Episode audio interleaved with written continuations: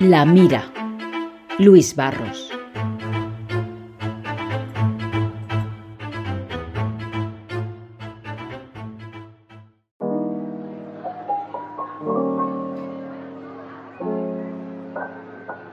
Hola a todos y bienvenidos. Seguimos aquí en el movimiento hablando sobre, el, sobre todo lo que está pasando en, en Cuba.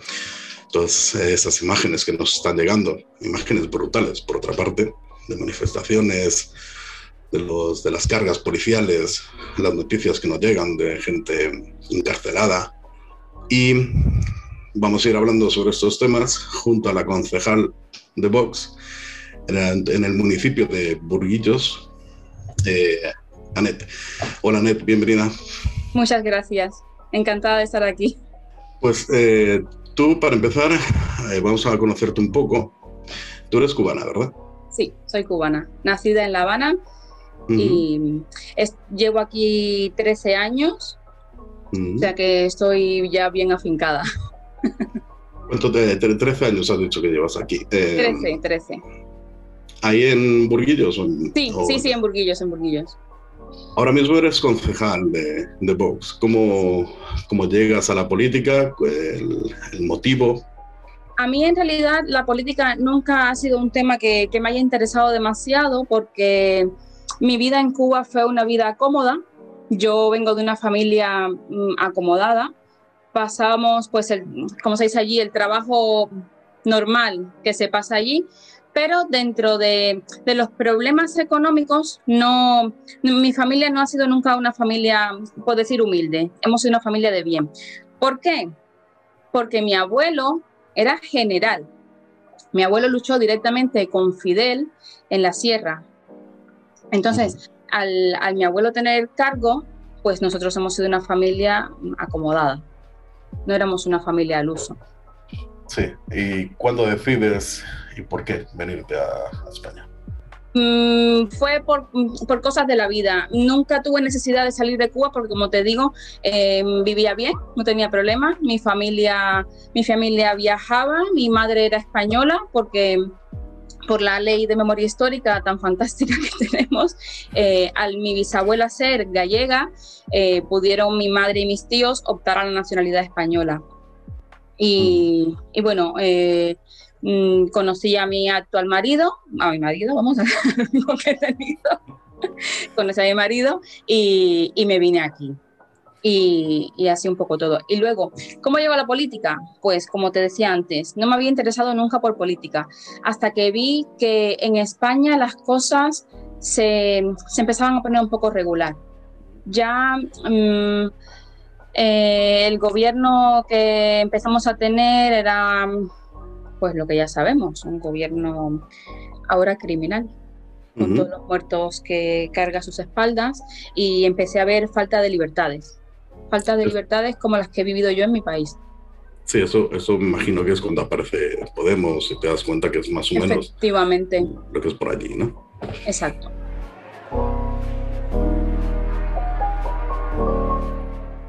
Eh, Tú sigues teniendo familia en, en, Cuba, supongo.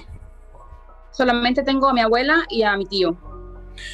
Todo esto que está pasando en Cuba, todas estas manifestaciones o levantamiento, como le llaman algunos, eh, ¿cómo lo ves tú y qué te cuentan desde allí, ahora mismo, lo que está pasando por allí? Pues mira, eh, lo veo con, con, alegría y tristeza a la vez. Es, un, es como una mezcla de sentimientos. Se me pone la piel de gallina porque es que es una mezcla de sentimientos porque me, me da muchísima alegría y, y, me enorgullece que, que la gente de, de, mi, de mi tierra se haya por fin, después de 62 años, tirado a la calle, como decimos. Han perdido el miedo, han perdido el miedo y han salido a gritar libertad. No han salido a pedir comida, no han salido a pedir remesas, no han salido a pedir medicinas, han salido a pedir libertad, porque están hartos del régimen, hartos de una dictadura, hartos de toda la situación que se está viviendo. ¿Qué te cuentan? Porque las imágenes que todos hemos visto, hay imágenes brutales de auténticas brutales. palizas, eh, también llegan información de gente que están metiendo en cárcel, eh, periodistas y demás. Sí. ¿Qué te cuentan desde allí? Mm, mi familia no me cuenta nada. Mi abuela, que es la que tengo allí, mi abuela vive ajena al mundo real. Eh, ella tiene todo en la mano, no tiene problemas de nada, no tiene problemas de comida, no tiene problemas de medicina, no tiene problemas de absolutamente nada. Entonces vive como una realidad paralela. Tampoco en el barrio que, que tenemos la casa, tampoco es un barrio problemático. Entonces allí no me cuentan nada. Sin embargo, tengo amigos que, que están aquí y su familia está allí y tengo un amigo mm, en concreto que su hermano, el primer día de la, de la revuelta, fue apresado estuvo tres días sin saber dónde estaba.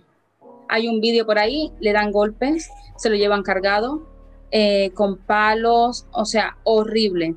Y hasta el tercer día no supieron en qué cárcel le tenían.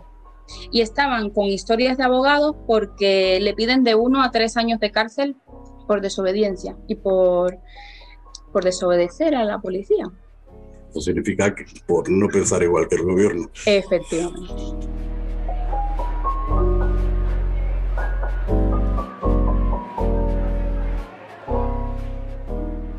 Eh, ahora que hablas de cárceles y tal, aquí, claro, cuando se habla de cárceles en, España, en Europa, nos imaginamos una cárcel completamente distinta a las que hay allí. Aquí hay, cárceles que parecen casi hoteles. Allí llegan rumores, porque en una cárcel es... Eh, que, a ver, hablar de cifras es complicado porque de, cifras no sale ninguna de Cuba y todas las cifras de las que nos hablan pues son más o menos las que se calculan por aquí. Pero se habla de miles de personas apresadas Desaparecidos, están desaparecidos, no se sabe dónde están. Y que además en esas cárceles pues hay todo tipo de torturas, violaciones y demás. Eh, ¿Esto es así o estamos exagerando un poco? No, no estamos exagerando. Es así y quizás sea un poco más de lo que pensamos. He estado leyendo mensajes de personas que desde, desde la isla van contando un poco lo que está pasando y a ver es lo que cuentan. Nos tenemos que quedar un poco mm, los que somos de allí y sabemos lo que en realidad hay nos tenemos que dar un poco con eso. Están vigilando eh, todas las publicaciones y están rastreando por los hashtags a la gente. Van a su casa y se los llevan. No sabemos dónde. De momento no está cerrado internet, eh, siguen teniendo internet. Sí lo, van cerrando, lo van, no está cerrado siempre, tienen horarios. mi, abuela, mi madre que tienen horarios de internet, de tener datos. Entonces, eh, están haciendo como una búsqueda de los vídeos de los que cuando empezaron, cuando empezaron el día 11. Y todo el que ha subido directas, el que ha subido vídeos, pues van a su casa y se lo llevan. Y por supuesto le torturan y le amenazan con la familia, eh, con los amigos. Es una manera de acallarlos, como nos han tenido 62 años. ¿Y qué te cuentan de, los que han estado en cárcel? Por ejemplo, ese amigo tuyo que tenía otro conocido que había estado en la cárcel. ¿qué no sabemos, no sabemos nada de él, es que no sabemos nada. Sabe dónde está, pero no ha hablado con él. Ah, que no permiten tampoco hablar con él. No, no, no, no, no, no, no se puede hablar, no se puede hablar con los familiares ni con nada, no tienen acceso a llamadas ni nada. Comunicación cero. Como he dicho antes, aquí las cárceles son distintas. ¿Cómo es, más o menos, si te han comentado cómo es una cárcel allí? ¿Cómo los tienen? Eh, protegidos? ¿Cómo vive allí un preso? ¿Cómo vive un preso? Pues te voy a hacer una comparación con un enfermo. ¿Cómo está un enfermo en un hospital? En una cama, sin sábanas, sin medicinas, sin nada, sin nada. No tienen un triste ventilador para no pasar calor. En una isla donde eh, estás todo el día sudando por el calor que hace. No tienen comida, en un hospital no te dan comida. ¿Cómo te puedes imaginar que un hospital público de la primera potencia mundial de salud, si, los hospitales son así, ¿cómo te imaginas que puede ser una cárcel? A mí no me lo han contado, pero eh, no me lo quiero ni imaginar. Sí, todo, todo precario.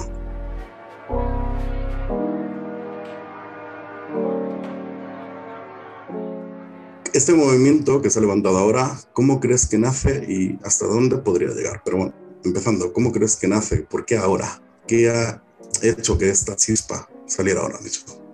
Pues eh, no te podría contestar esa pregunta porque, porque no lo sé. La gente se ha hartado, simplemente. La gente se ha hartado. Y los que han salido a la calle son eh, los que no tienen ayuda del exterior, no tienen un familiar fuera que les pueda ayudar con una remesa a comprar en las tiendas eh, donde te venden los productos básicos de primera necesidad en una moneda que no es en la que cobras, pues los que han salido a la calle son los que no tienen quien les ayude. Y por eso han salido, porque están hartos, hartos, han salido pidiendo libertad. Libertad, solamente quieren expresarse, no quieren nada más. Y por supuesto quieren que caiga el régimen. La situación ahora mismo económica en todo el mundo es complicada. Puede ser esto, que ya de por sí en Cuba eh, una situación económica es, complicada, puede ser esto que ya la gente no tenga nada que perder y por eso se haya lanzado directamente. Sí, sí, yo lo hablaba el otro día y decía, el cubano siempre ha sido resolutivo, porque al final el cubano eh, nunca ha tenido grandes lujos, pero, pero resolvía, resolvía. Había turismo y pues al turista pues eh, le, hacía de taxi y mal que bien pues resolvía la comida para su familia o para ir subsistiendo. Y con, con este tema de la pandemia que, claro, no hay turismo, no, la economía pues está en decadencia, ha bajado todo mucho, pues ya como no tiene nada que perder y le da igual morirse que no, porque si no lo mata el hambre, le mata el virus. Si no le mata el virus, le mata a Fidel. Fidel no, sus secuaces. Fidel por mucho que se llame de otra forma, sigue siendo lo mismo. Siguen siendo lo mismo. Siguen siendo los Castro, porque el país es suyo. No hay más. Pues eh, con esto se habla también de periodistas eh, encerrados, que la información no llega. ¿Por qué cerrar tanto la, información? Porque al fin y al cabo va a llegar. Porque no quieren que el, mundo sepa lo que está pasando allí.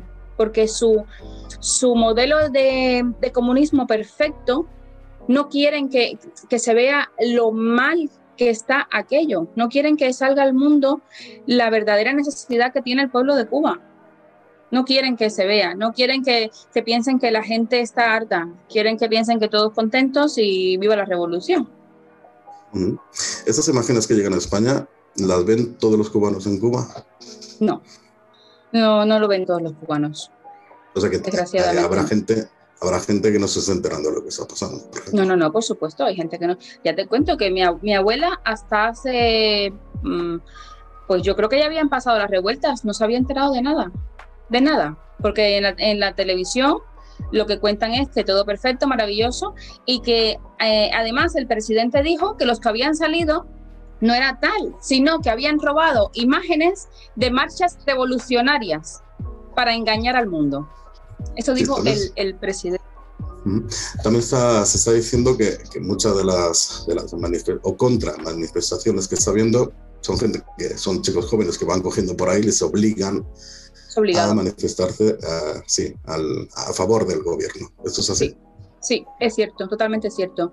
Además, eh, tienen un listado, como allí eh, todo es público, todas las empresas son públicas, eh, recogen a sus trabajadores, les obligan a ir, los recogen en un punto y los llevan. Si te niegas a ir, por supuesto, mm, ya tienes una mancha en el expediente, por así decir, ya te tildan de contrarrevolucionario y además de eso te bajan tu, tu salario, te lo bajan un 40% ese mes, que no has participado en ese desfile militar. Ya de por sí el salario es muy bajo. Es muy bajo, el salario es muy bajo.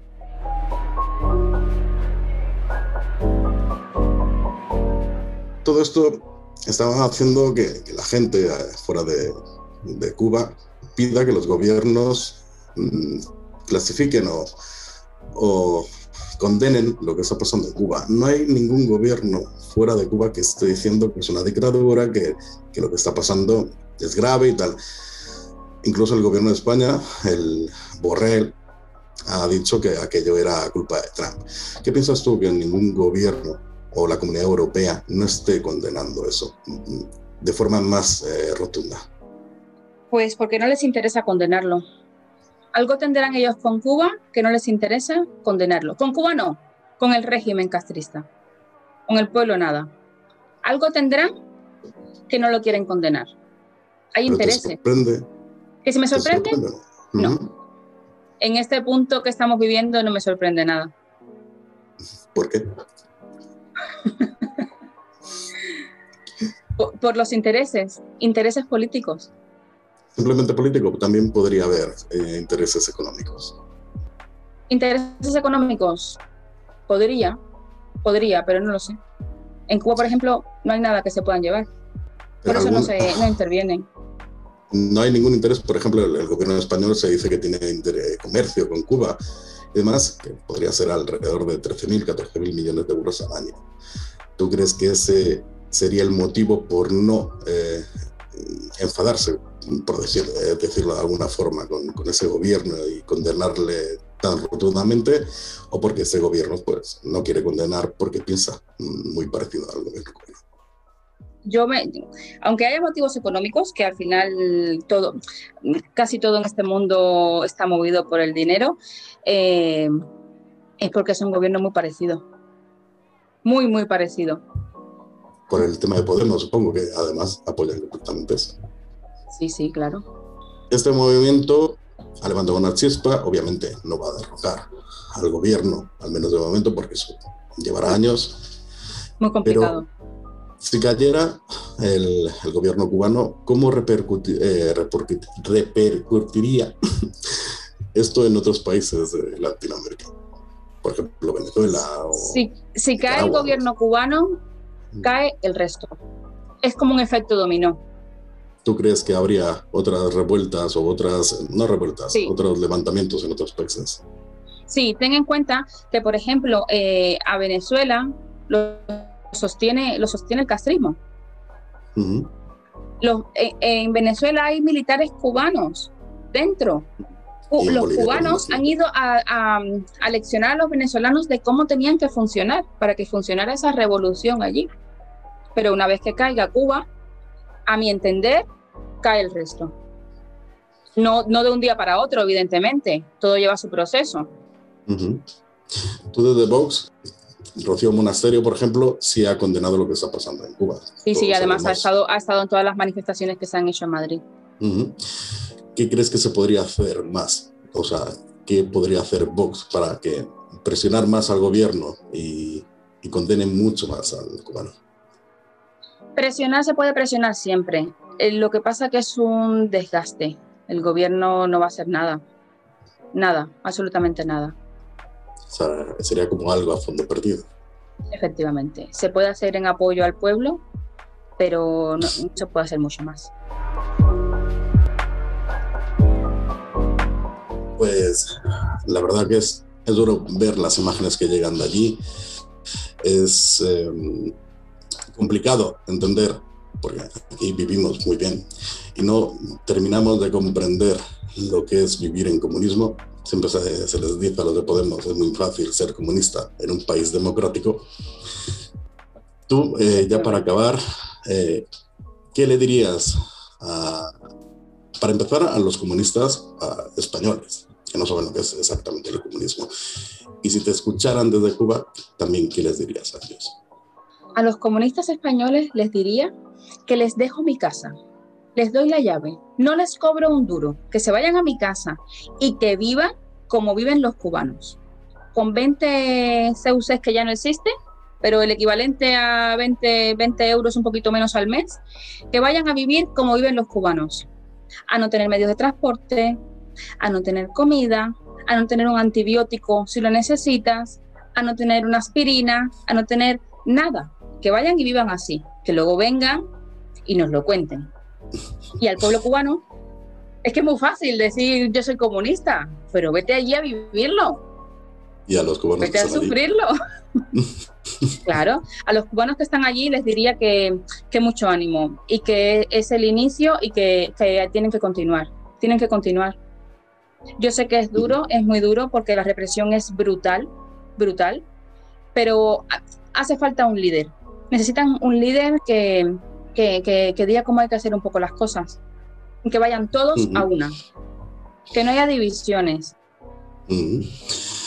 Pues, Anet, que ha sido un placer y un honor hablar contigo, eh, que nos hayas contado todo esto, que ya es hora de que, como has dicho, muchos se enteren de lo que es de verdad el, comunismo y agradecerte que hayas estado con nosotros. Muchísimas gracias, mm. encantada de estar aquí. Gracias a ti, un abrazo. Gracias, un abrazo. Pues hasta aquí hoy. Yo, Luis Barros, esto La Mira en el Movimiento y hasta la próxima. Adiós.